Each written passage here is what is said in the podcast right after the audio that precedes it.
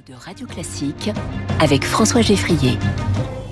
Quentin Périnel avec nous tous les matins, c'est la chronique au travail. Bonjour Quentin. Bonjour François. Aujourd'hui, vous nous parlez des entreprises préférées des jeunes. Mm, absolument, les entreprises préférées des étudiants et des jeunes diplômés, très précisément.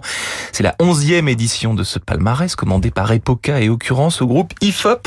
Et cette année, il a été confié en exclusivité à la matinale de Radio Classique. Mmh. Quelques enseignements. Le sentiment de facilité à trouver un emploi dans les 12 prochains mois est élevé, surtout pour ceux issus d'un milieu favorisé. 80% hein. quasiment, et qui placent leur qualités personnelles comme leurs principaux atouts pour la suite de leur carrière professionnelle. On apprend ainsi que les trois critères qui incitent le plus à travailler dans une entreprise sont la rémunération. Oui. Eh oui. Et eh oui, l'ambiance au travail et les conditions de travail proposées au détriment de l'engagement et la responsabilité de l'entreprise, qui sont, mais c'est étonnant, de moins en moins des critères essentiels. Des étudiants ambitieux, attirés par l'ingénierie, le luxe, au détriment de, de, de, la grande distribution spécialisée, par exemple. Alors l'ingénierie, le luxe, soit, quelles sont les entreprises qui apparaissent dans ce palmarès? Eh bien, sur le podium, cher François, nous retrouvons Google, hein, qui fait donc toujours rêver, classement après classement, étude après étude, puis LVMH et L'Oréal, ce sont les entreprises qui ressortent de ce palmarès palmarès au niveau global. À noter quelques disparités selon le profil de ces étudiants et jeunes diplômés. Euh, ainsi, après une école d'ingénieur, le top 3 est différent. On retrouve Thales, le groupe d'assaut aviation, et EDF, les jeunes diplômés de l'université. Eux plébiscitent Decathlon, en plus de LVMH et L'Oréal.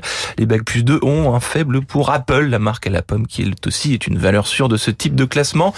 Les grandes entreprises sont plébiscitées par rapport aux startups. Le besoin de stabilité est fort, même si passer plus de 3-4 ans dans la même structure.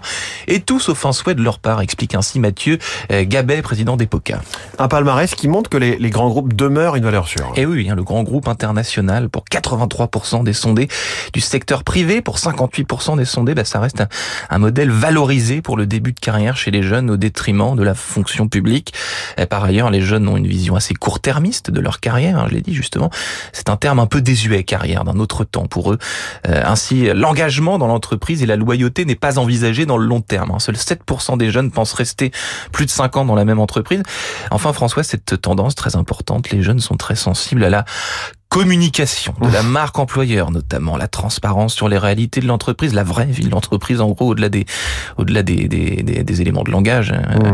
la régularité des messages, les contenus vidéo, notamment la prise de parole des collaborateurs sur leur métier. Ce sont des détails qui ont toute leur importance. Quentin Périnel du Figaro avec nous tous les matins juste avant le journal de l'économie. Merci.